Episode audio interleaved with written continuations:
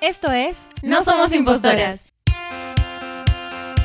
Un espacio donde hablaremos desde nuestra experiencia, perspectiva y por supuesto desde datos que les brindaremos sobre el liderazgo femenino, su importancia, impacto y las dificultades para ejercerlo y mantenerlo.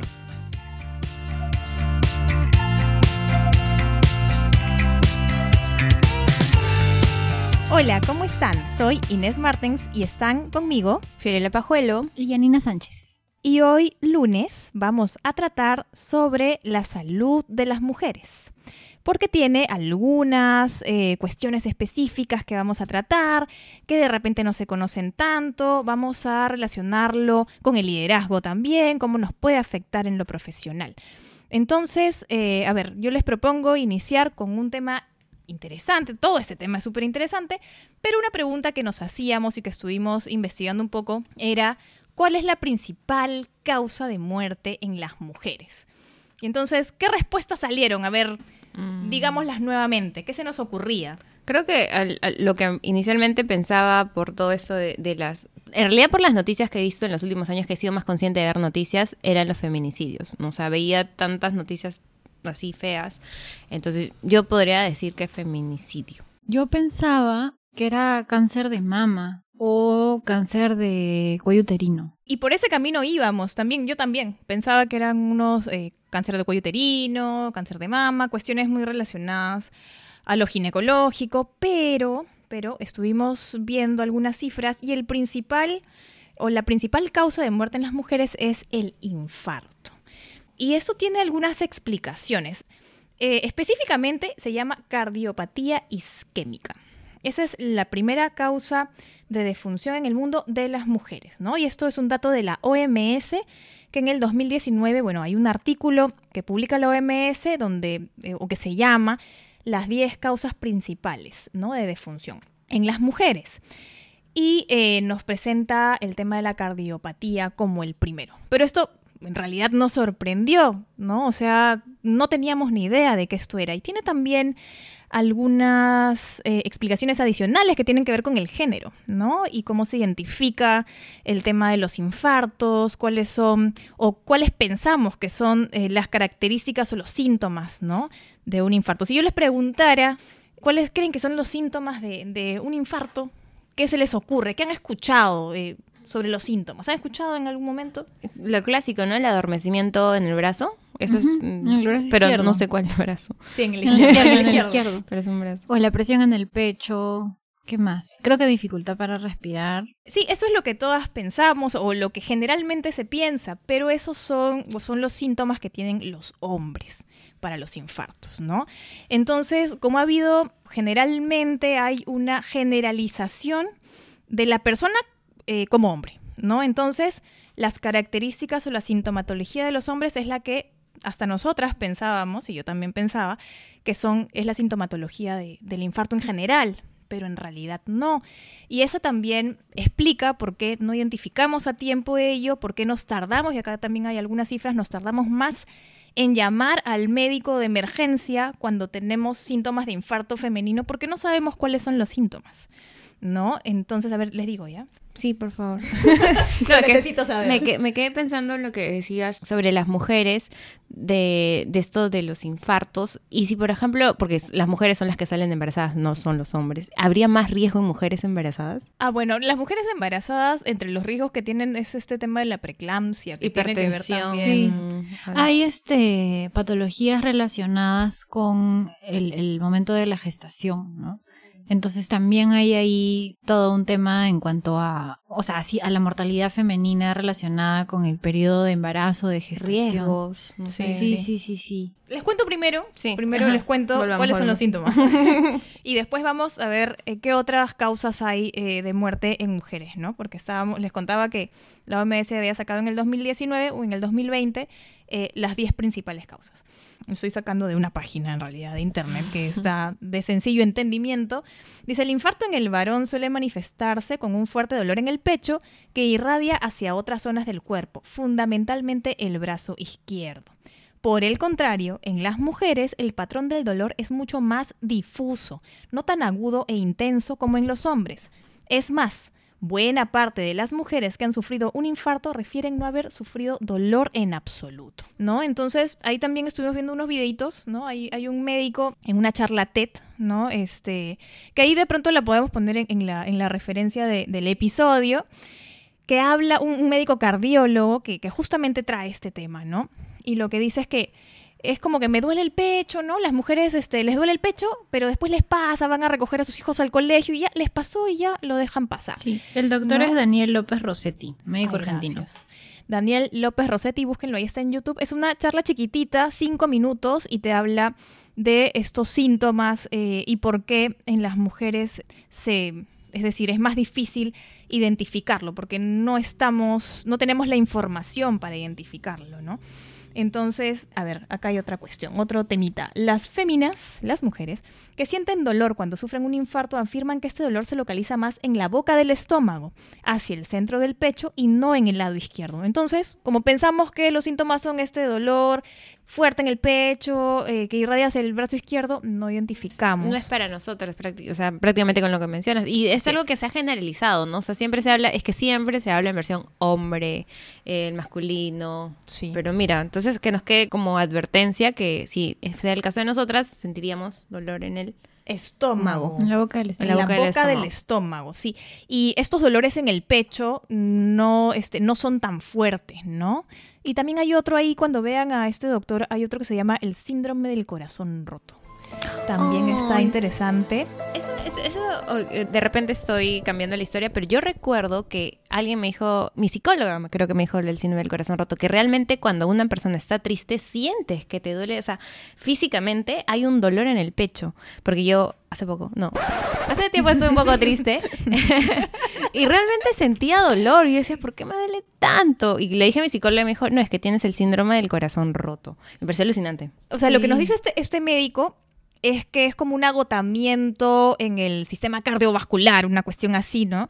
Entonces es como una Sí, es como un agotamiento. Sí, o sea, es que, claro, le dicen síndrome del corazón roto, pero no es que haya una falla en el corazón. Lo que pasa es que sientes insuficiencia respiratoria. O sea, no en un sentido patológico, ¿no? No es que... No me duele muscularmente. Sí, Sentía que me dolía. Pero sí, te, pero sí sientes como que te, cuesta respirar, ¿no? Y es, claro, una... O sea, está somatizando una sensación, ¿no? Un, un dolor, digamos, emocional. Este médico más o menos decía que como era que después de una pena muy fuerte, muy grande, podías tener este agotamiento cardiovascular, una cuestión así, y que hacía que tu funcionamiento, eh, el funcionamiento de tu corazón redujera, no sé, su, su, capacidad, una cuestión así. Y lo que también señala es que el 95% de las personas afectadas con este síndrome son mujeres.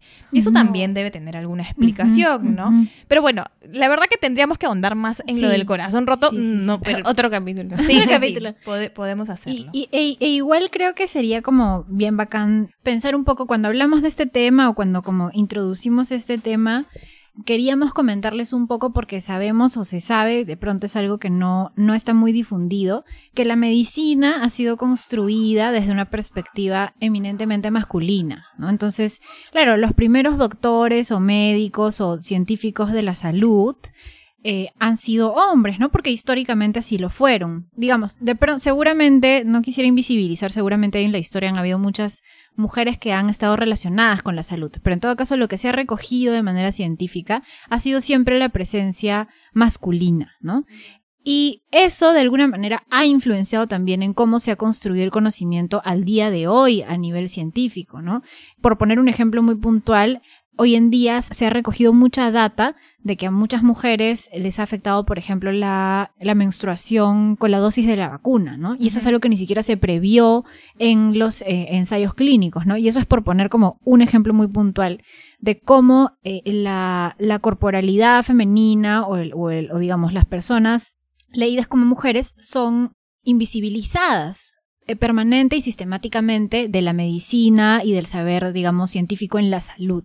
Sí. Eh, y, solamente para hacer el disclaimer, que igual, este, de más está decirlo, pero igual no quisiera que se pierda, es que no somos doctoras, ¿no? Es decir, hoy día les vamos a hablar de un montón de data y de experiencias bien particulares que hemos tenido en relación a la salud y, eh, digamos, el aparato reproductor, los ovarios y tal pero nuestra aproximación no es médica porque no es eso, digamos, nuestro campo de, de, de, lectura, ¿no? De, digamos, desde donde leemos la realidad, pero sí un poco en primera persona, ¿no? Hemos tenido muchas experiencias bien particulares en ese sentido. Y ya es para poner en, en mesa y en discusión temas que de repente muchas de nosotras hemos sentido algún síntoma, ¿no? De, de una enfermedad muy particular y decimos, oye, ¿por qué no me entienden cuando digo, oye, me duele demasiado cuando me baja mi periodo y no entiendo por qué me tiene que doler tanto? Y se normaliza. Estoy dando un ejemplo, ¿no? De, lo, que, de lo que vamos a discutir. Entonces, eh, como bien dijo Yani, no somos médicos, médica, médicos, sí se médicas, no sé, doctoras. corrijan, doctoras. O bueno, ¿verdad? Médico es la precisión. Sí, ¿no?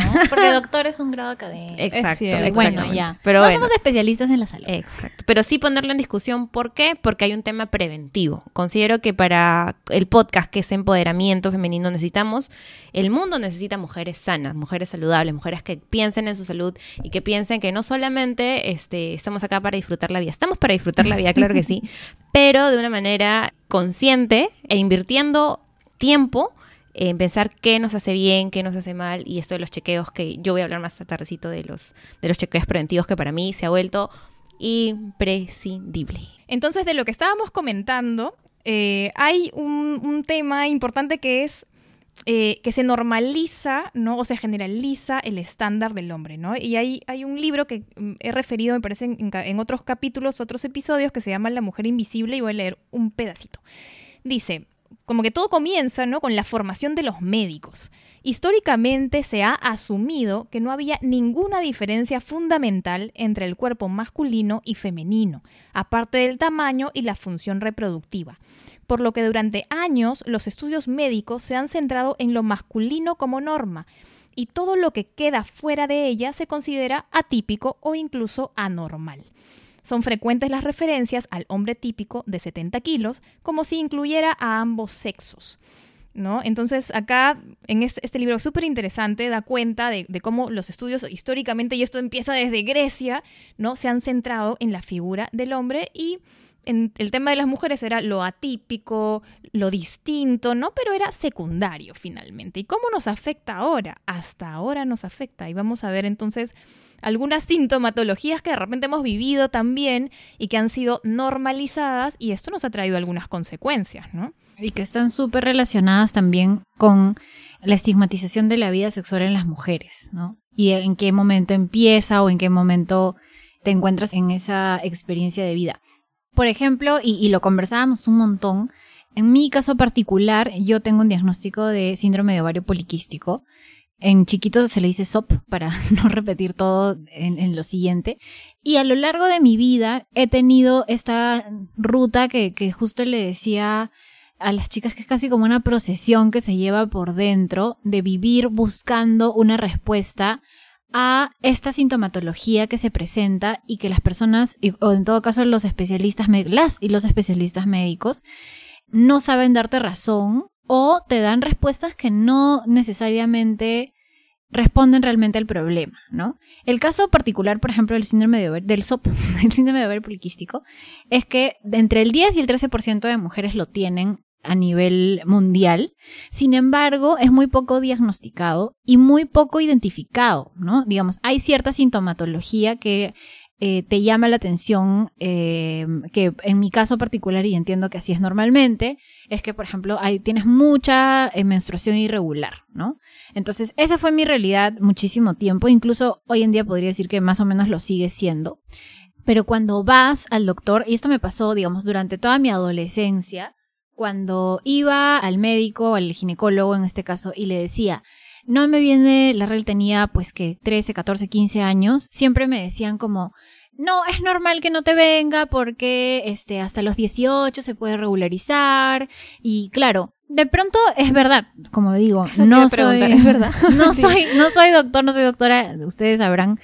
Ah, eso siempre me dijo, este, pero yo, para mí era bien extraño porque yo decía, ok, de pronto se puede regularizar, pero yo hablaba de irregularidades en la menstruación de, podía estar seis meses sin menstruar, o podía estar, me acuerdo que lo más largo que he tenido fue casi nueve, diez meses sin menstruar.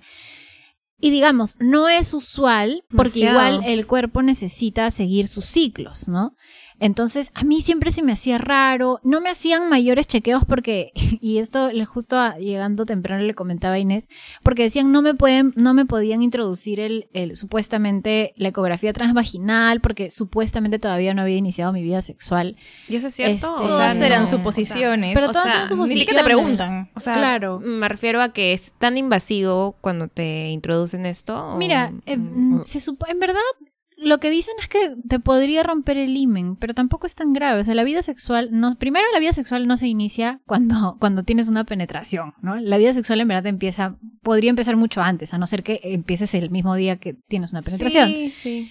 Eh, y en segundo lugar, no, digamos, no, o sea, en la medida que no hay ese vínculo, tampoco es como que yo tenga que, digamos, condicionar ese tema de la penetración a un chequeo médico como tal que pueda realmente identificar cuál es el problema que tengo. Exacto. Claro, porque, porque- es que lo más importante es saber qué es lo, Lo, que lo, lo pasa. decía y lo preguntaba porque es depende también del tipo de educación que hayas tenido, ¿no? O sea, si vienes, por ejemplo, no sé, X, eh, de una familia muy conservadora, ¿no? Que te dice, no, tienes que esperar al matrimonio, qué sé yo.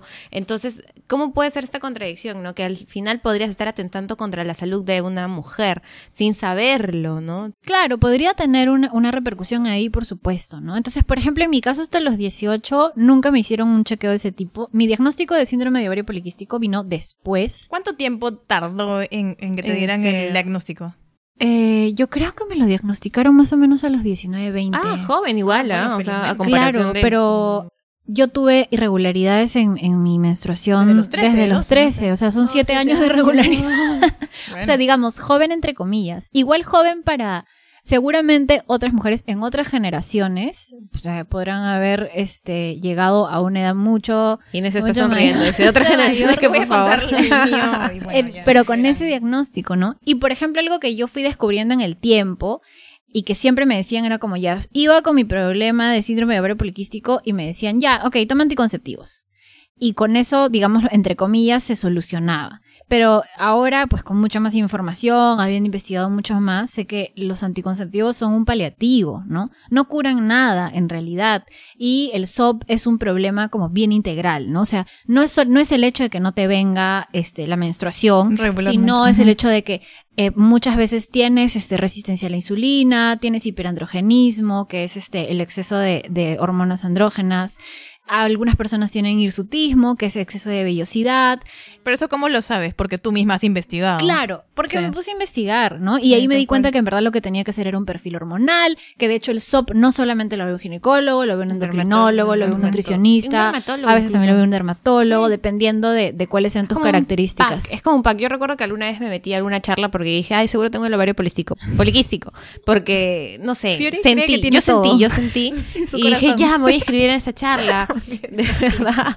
Y ahí descubrí lo que dice Yanina. O sea, es, Sí. es, es- son varias cosas. Yo decía, ay, yo tengo resistencia a la insulina. Yo tengo, yo tengo. En mi corazón Yo lo sí, yo lo siento. porque me encanta el dulce, decía, pero no sé, cero que ver, o sea, cero que ver, pero no, mi idea, pero lo importante es que ahora en los últimos años, si empezamos a buscar, este, a seguir en Instagram, por ejemplo, este, ginecólogas, endocrinólogas, dermatólogas, ya se tocan esos temas. He visto muchísimos posts del SOP y me parece que eso, eso hay que promoverlo, ¿no? Así como Sí. decías. Pero es, o sea, digamos, sí hay mucha más información ahora, pero es que hay que buscarla. Sí, y eso es lo que es, digamos, eso es lo que es un inequitativo, ¿no? Sí. Yo no tendría que estar como rebuscando la información, sino que debería ocurrir que voy al doctor y me dan esta información de manera, eh, o sea, O que haya eh, campañas, ¿no? o que O haya sea, a nivel campañas, nacional no cosa que hay. no hay, ¿no? O sea, digamos, yo estuve cinco años tomando anticonceptivos por, digamos, entre otros, por el tema de, de que no, no era regular con la menstruación.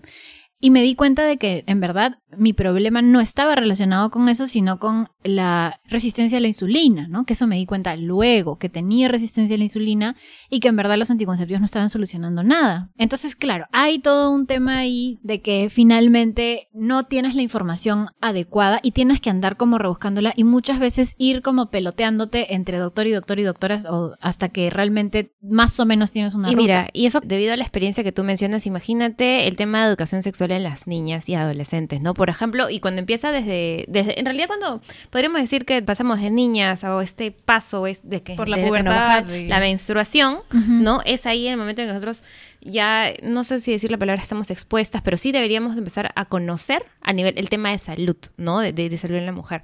Yo recuerdo que en el colegio jamás, No. jamás me hablaron, incluso de, de- de ahora, mira, tengo a mis 31 años y recién, recién estoy escuchando bastante lo del papiloma humano, vacúnate.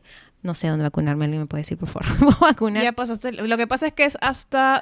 Lo recomendable es hasta los 26, tengo entendido. Ah, ya no puedo o sea, no, vacunarme? en- no, sí No, te puedes sí vacunar. puedes. sí te puedes- o sea, ¿qué, qué ocurre? En- dentro del Estado peruano, Eso, eso, eso también quisiera Sí. es preguntarles, chicas. De- dentro del Estado peruano hay una campaña de vacunación gratuita permanente entre mujeres niñas de entre 10 a 13 años, ¿no? Ah, ¿Existe? Sí, Sí. claro, puedes vacunarte de manera gratuita. ¿Por papiloma Son- humano? Sí, Sí. sí, sí, Y tiene una efectividad de casi, casi de 100%. Es en Sí, Sí. y las campañas son en las escuelas, En usualmente. las escuelas sí. normalmente. Ah, entonces Pero yo no ojo puedo. que mucha De 10 gente... a 13 de años. Ay, 10 disculpe.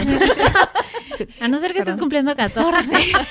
Disculpen. Pero, ¿qué ocurre? Por ejemplo, muchas eh, madres o padres de familia quieren, no quieren, no vacunarle quieren. porque piensan que, ah, si la Inicio. es la puerta abierta a que su vida sexual. Sodoma y. Gomorra, pecado, ¿no? Entonces, para comenzar, se hace tan antes, o sea, se hace entre los 10 y 13, primero porque la estadística peruana nos dice que las, las niñas, o bueno, no sé, niñas de 13 años suelen empezar su vida sexual a los 13. O sea, Ah, por estadística, Por estadística. a los 13, la mayoría de mujeres la empieza en promedio a esa edad, ¿no? Por eso se trata de hacer de 10 a 13, Antes, porque claro, necesito claro. ir antes.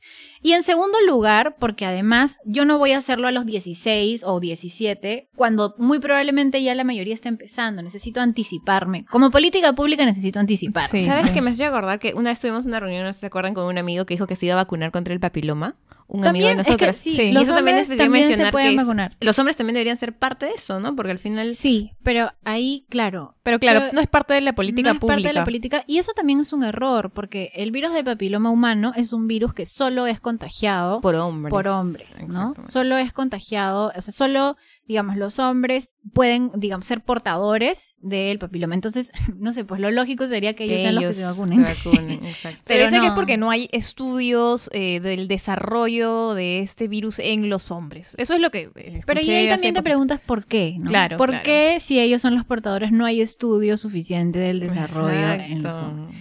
Pero claro, entonces es como ahí ves un montón de ese tema. Pero y solo para, para terminar Sí. la información que pedías, este, después de los 13 sí te puedes vacunar. Lo que dicen es que con los años puede ir perdiendo efectividad, pero no es que digas "Ah, llegaste a cero. O sea, realmente siempre va a ser más recomendable que te vacunes a que no te O vacunes. sea, porque en realidad, ¿cuál sería la única forma de que no te contagies? La abstinencia, pues, ¿no? O sea, que no tengan- Y aún así, hay personas, hay- yo tengo una amiga que tuvo un pariente muy cercano con un caso de virus de papiloma humano y su pariente no había tenido relaciones sexuales. Ah, mira. Ay, Sí. no sé, eso. No lo sé, ahí sí no tengo información, digamos, que haya llegado a mí, así como científica, pero en relación al VPH, claro, en principio, la trans- no, no en principio, la transmisión es sexual, casi, al 100%, casi.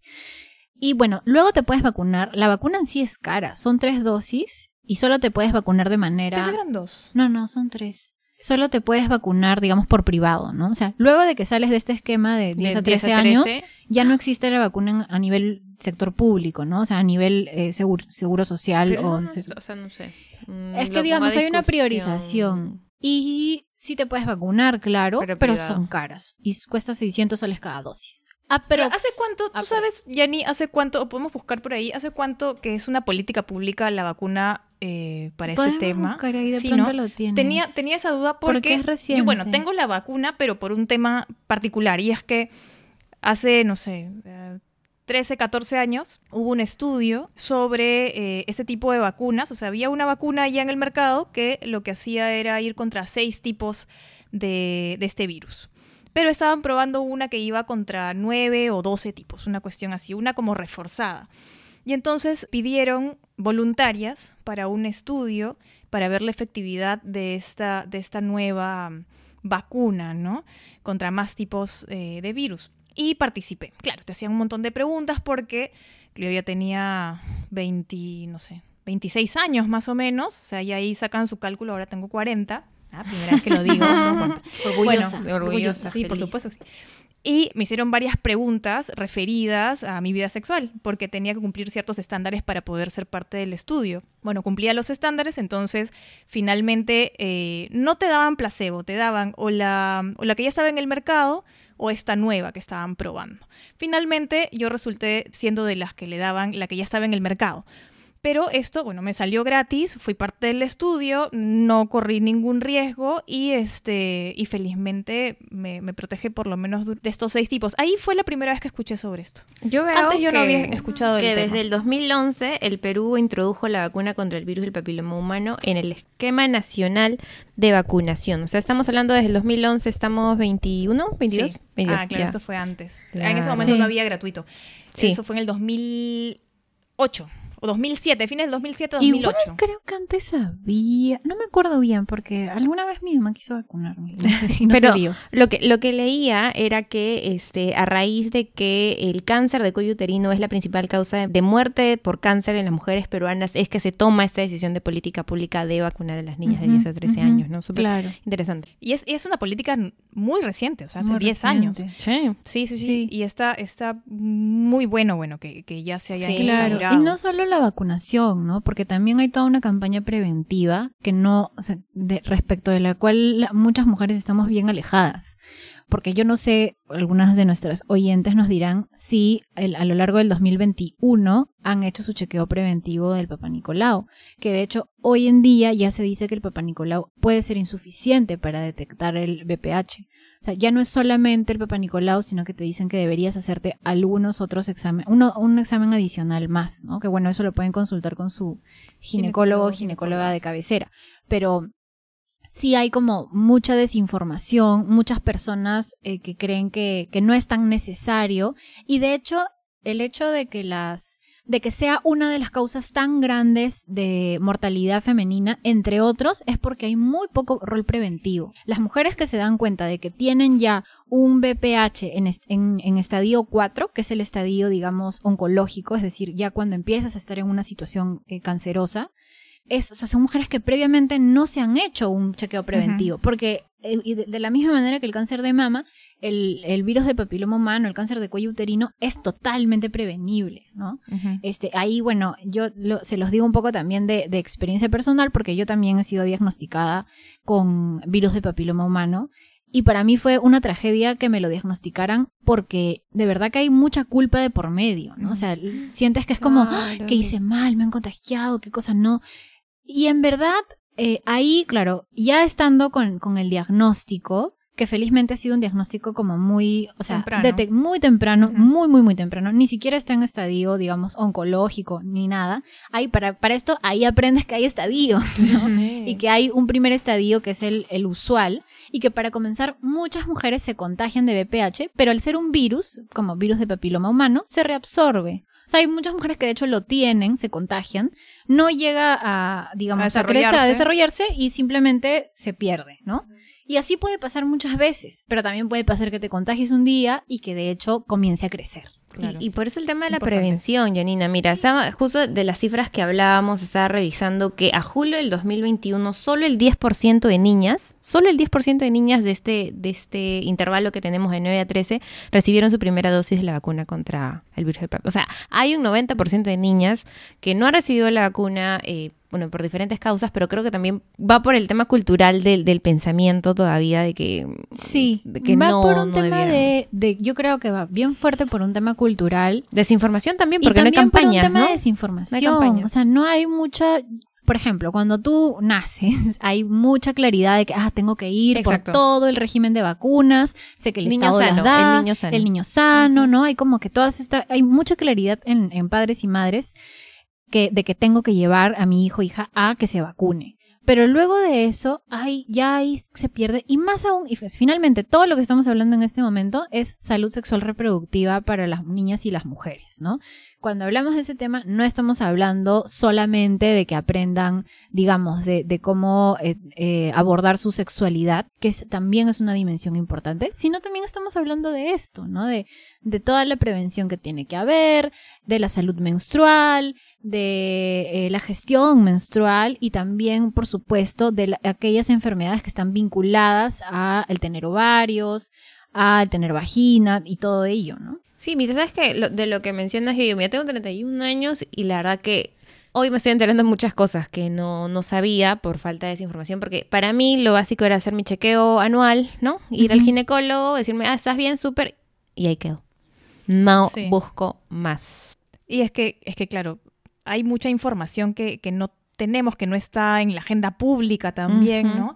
Y hablando de estos, de estos temas o estos diagnósticos tardíos y cómo nos afectan, ¿no? Yo les, les cuento de otro tema que, que afecta a una de cada diez mujeres. Es decir, si ustedes están en un grupo de 10, tienen 10 amigas, probablemente una de ellas tenga esto que les voy a contar, que es la endometriosis, ¿no? La endometriosis es una condición que, eh, con la que viven muchas mujeres y de lo que trata es del crecimiento fuera del útero de un tejido similar al revestimiento del útero que provoca un dolor muy intenso e infertilidad.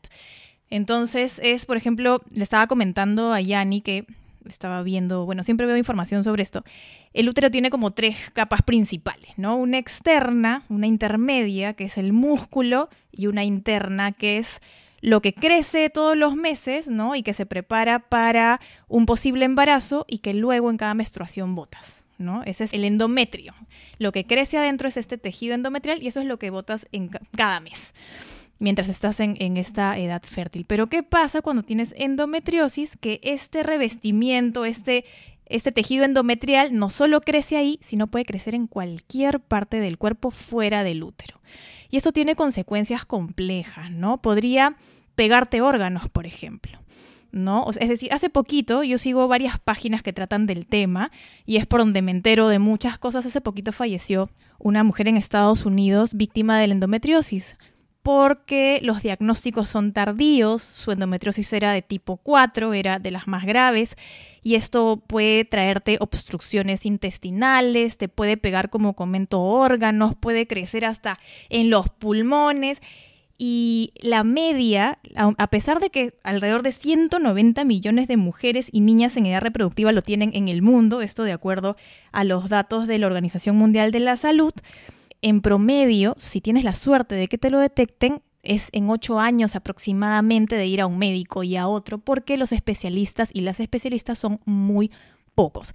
¿Cuáles son los síntomas más usuales? Dolor, un dolor muy intenso en las menstruaciones, muy intenso.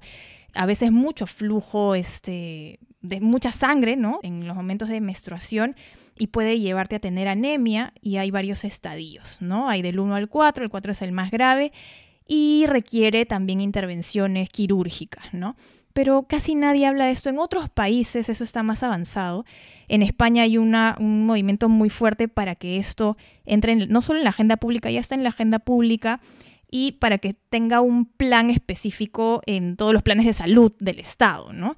En mi caso, por ejemplo, yo tengo un tipo de endometriosis que se llama adenomiosis, ¿no? Que mm, felizmente no es que me crezca este tejido fuera del útero, sino en esta pared intermedia que les contaba que tiene músculo. Entonces lo que hace es que mi útero esté más gordito, ¿no? Es como un útero rechoncho. Cuando me lo detectaron después de tantos años, eh, en el 2021, ¿no? O sea, hace poquito.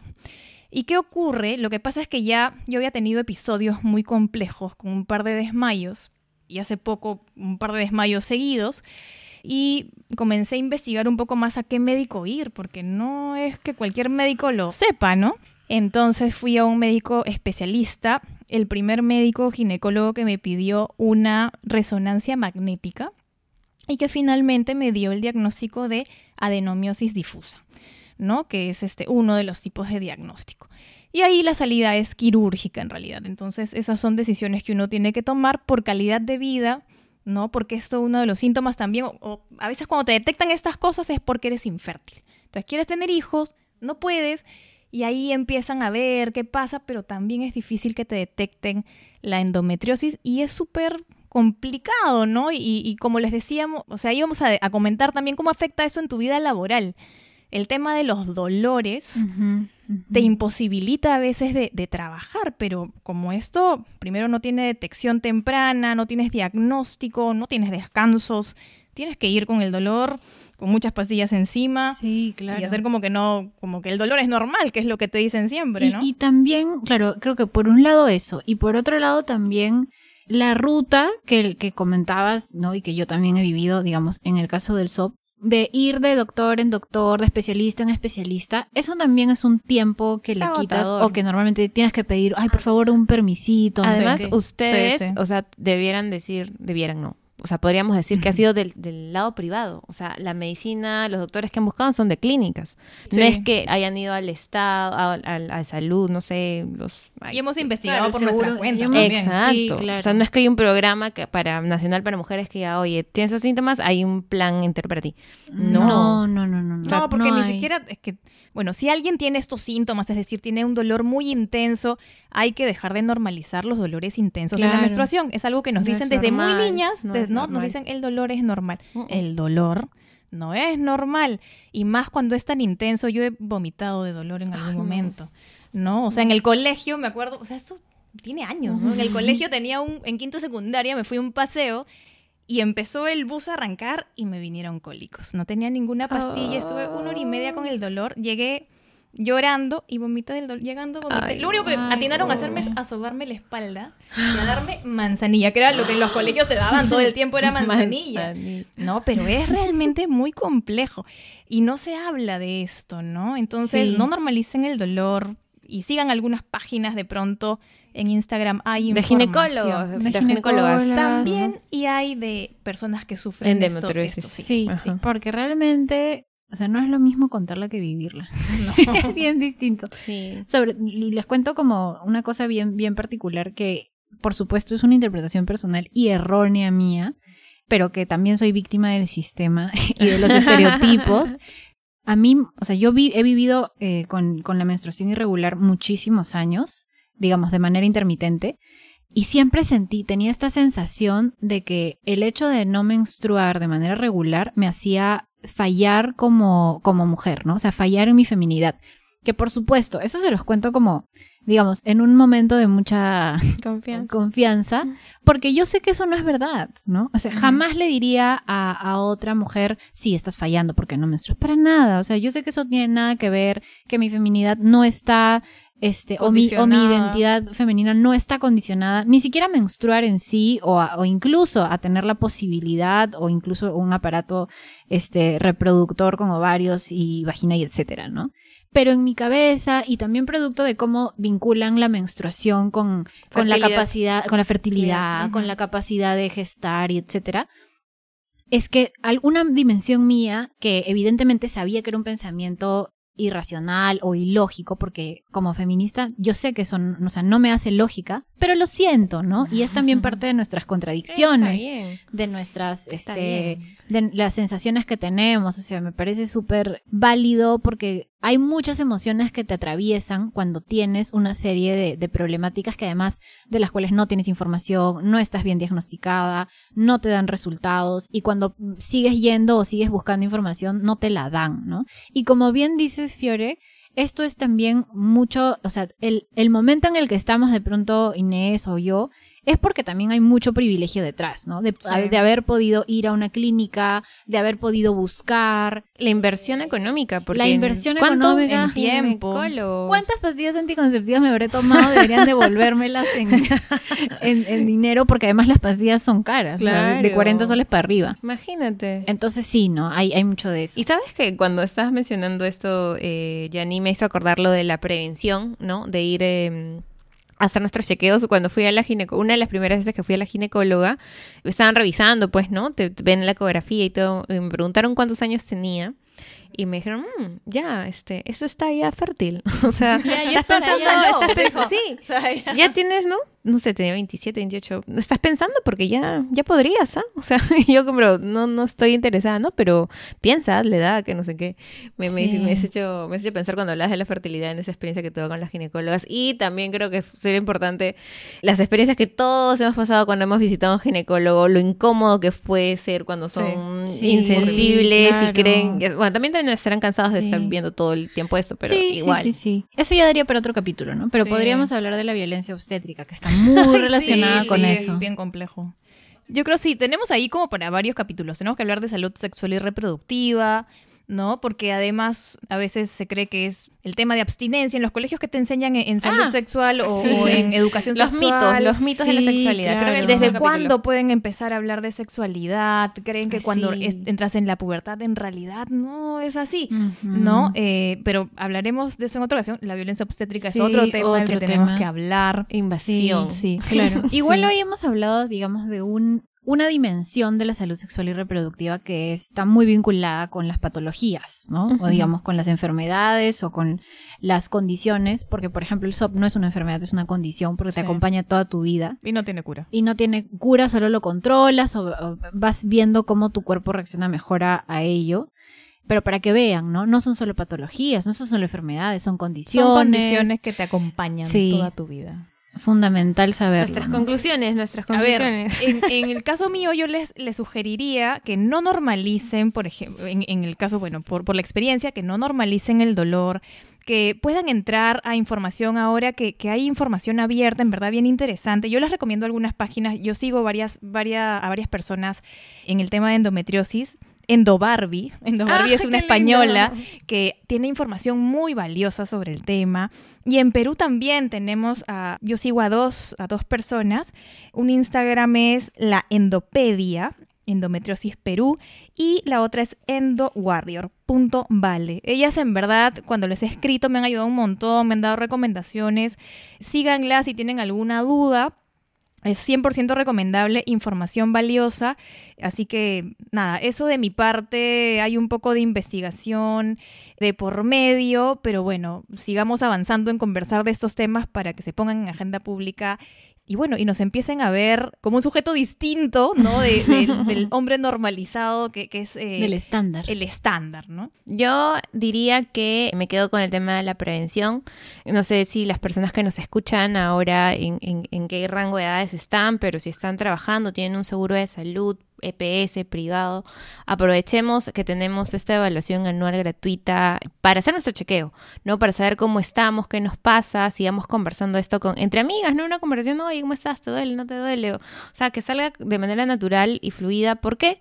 Porque si uno no sabe, que fue el, eh, mi caso particular, yo no he sufrido ninguna de, de estas, de estas condiciones, pero en el caso de Inés y Yanina sí, y, me lo mencionaban y me daba curiosidad y quería saber, porque siempre bueno estar informado, así que creo que esto sería como la recomendación, prevención y eh, estar hablando del tema con nuestras amigas para ver si nos pasa o no nos pasa, o, o ir recomendando, como Inesita decía, ¿no? Este, a estas páginas para aprender más. Sí. Bueno, para comenzar les recomendaría dos páginas. Mientras va buscando las páginas, es que le estoy escribiendo a Yani para que diga algo que me... Pero seguro que ni va a entender la letra. Así que mientras busca las páginas... Los dices, lo Sí, dices. es que tenía una idea más, perdón, lo tengo que decir. También a- en los trabajos, ¿no? A los empleadores, las empleadoras. También que si les comentan una de estas cuestiones, si hay alguna imposibilidad por el tema de dolor, también que lo escuchen, ¿no? Que, que lo escuchen, que se abran a, a ver, de, de pronto una trabajadora tiene alguna de estas condiciones y en verdad es muy complicado trabajar así. Entonces, sí, totalmente. el poder conversarlo también con quien es tu jefe, tu jefa, mm, y, y tener comprensión de ese lado es importante. Sí, y no condicionar, digamos, las, los permisos médicos solo a, a pensar en, en ese tipo de, en, en algunas patologías específicas, ¿no? Sino pensar también en estas. Dos páginas que quería recomendar. Una se llama NutriSop, es decir, Nutri de nutricionista y SOP, SOP, NutriSop, que habla de nutrición y síndrome de ovario poliquístico, que tiene una relación bien particular por la resistencia a la insulina. Y el otro es sobre hormonas, que también hay un montón de información al respecto, ¿no? Porque eh, el, SOP está muy relacionado con los desbalances hormonales, ¿no? Y eso también tiene un impacto también en, nuestra corporalidad y en la dificultad o facilidad para subir de peso o, o- y dificultad para bajarlo. Y sí, ¿no? En ese sentido, como idea final, cuestionarnos, ¿no? No dar por sentado todo lo que nos dicen a veces la medicina o la medicina, digamos, de manera más comercial, sino que si algo no nos hace sentido, si tenemos un dolor que no nos cuadra, que nos incomoda, que nos dicen, sí, todo bien, es normal, o sí, es normal que este, a veces es irregular, ¿no? Cuestionarlo, ¿no? Seguir buscando información en la medida de lo posible. Creo que eso sí, en, en, en gran medida a mí me ha, me ha ayudado mucho porque hubo mucho tiempo que no busqué la información adecuada y eso creo que me ayudó bastante. Bueno, entonces, con ese cierre, terminamos este episodio, ¿no? Nos hemos Informativo, excedido. muy, muy, Sí. muy Muy informativo. informativo. Les agradecemos a todas, a todos por habernos escuchado y nos encontramos el siguiente lunes. Y recuerden que No somos impostoras.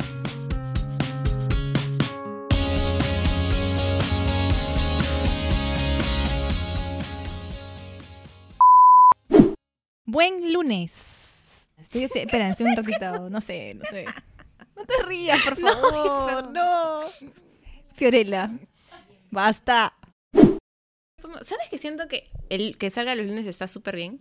Eso es como inicio de semana. Nos estás validando. Gracias, Fiorella. Yo siento. Pero tú, sientes pensamos- tu omnipotencia, tu, tu poder que haya validado que sean los Yo lo lunes. siento, es- yo lo siento. Ya, eh, empezaré yo, por variar. Hola, hola. Una cancioncita. Una cancioncita. Una cancioncita.